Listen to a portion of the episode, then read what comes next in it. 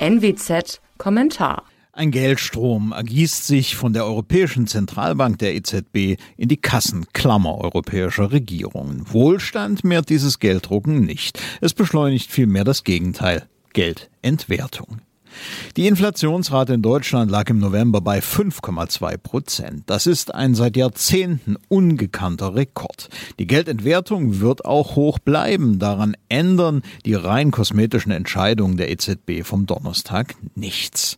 Christine Lagarde, die Präsidentin, gibt den Erdogan. Der türkische Präsident hat mit seiner sturen Niedrigzinspolitik und ungezügeltem Gelddrucken die Währung seines Landes inzwischen gründlich ruiniert.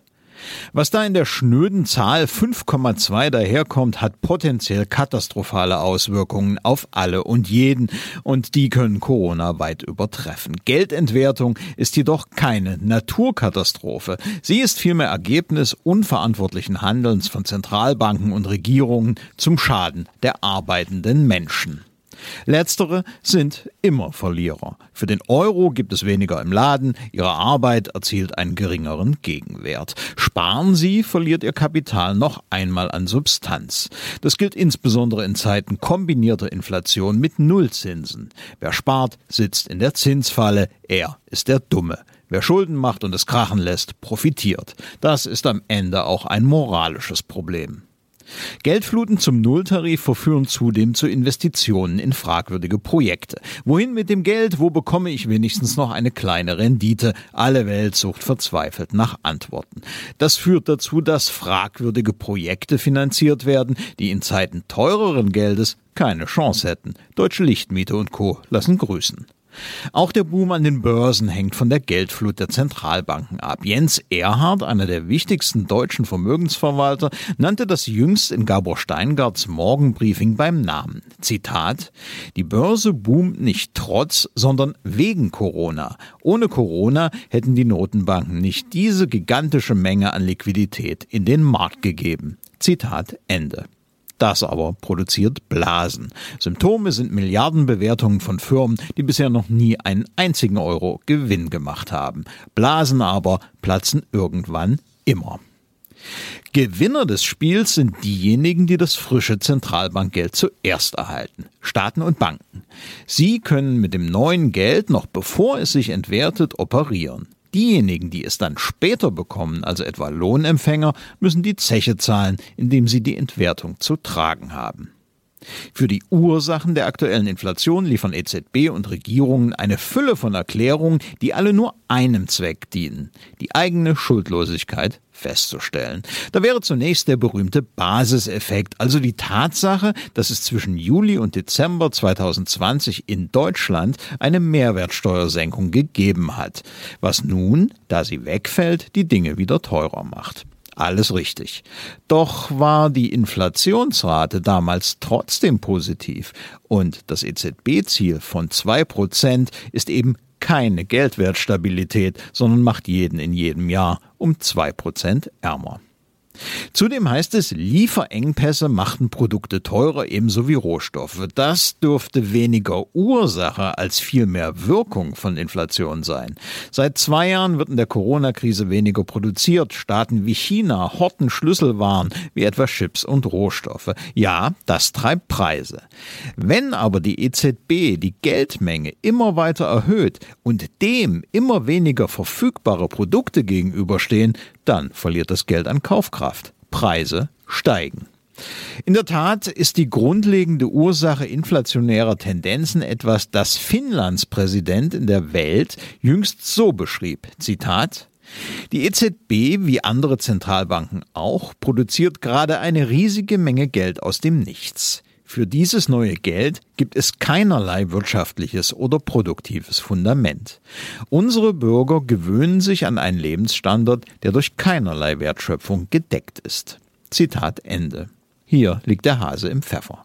Die EZB finanziert mit ihren Staatsanleihkaufprogrammen marode Haushalte europäischer Staaten.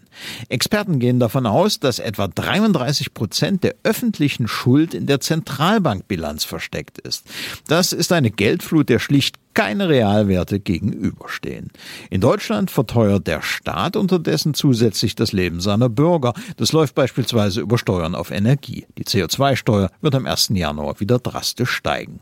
An der Börse geht die Party unterdessen, im Moment jedenfalls, munter weiter. Das liegt daran, dass Leute wie Jens Erhard davon ausgehen, dass die Zentralbank es nicht wagen wird, den Junkies ihren Stoff, also den Börsen das frisch gedruckte Geld, wegzunehmen.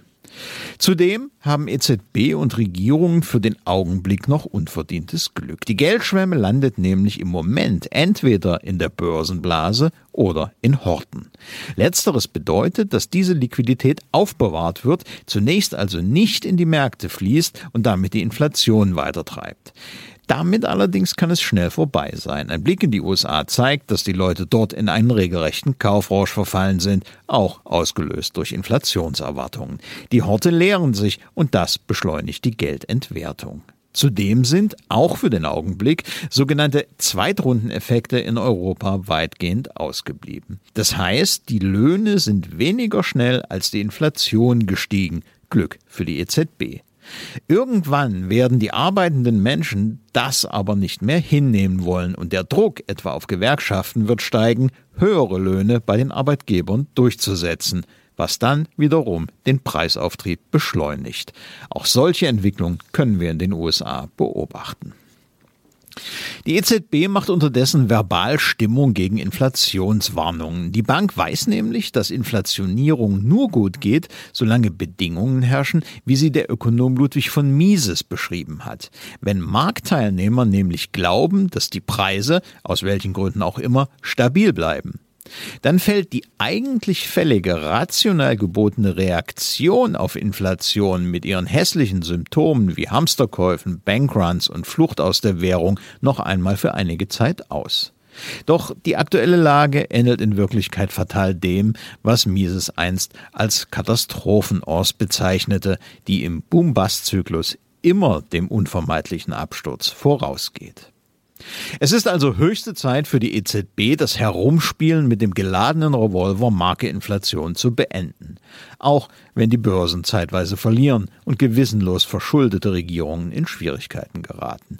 Die Zinsen müssen hoch. Die Finanzierung von Regierungen durch Gelddruckerei muss enden. Und zwar schnell. Langfristig stellt sich dann die Frage, ob staatliche Monopolwährungen überhaupt Stabilität garantieren können. Wäre Währungskonkurrenz verschiedener öffentlicher und privater Zahlungsmittel auf unterschiedlicher Basis, Fiat, Krypto, Gold oder Silber, nicht die bessere Option? Die stabilste Währung, die, der die Leute am meisten vertrauen, würde am Ende das Rennen machen.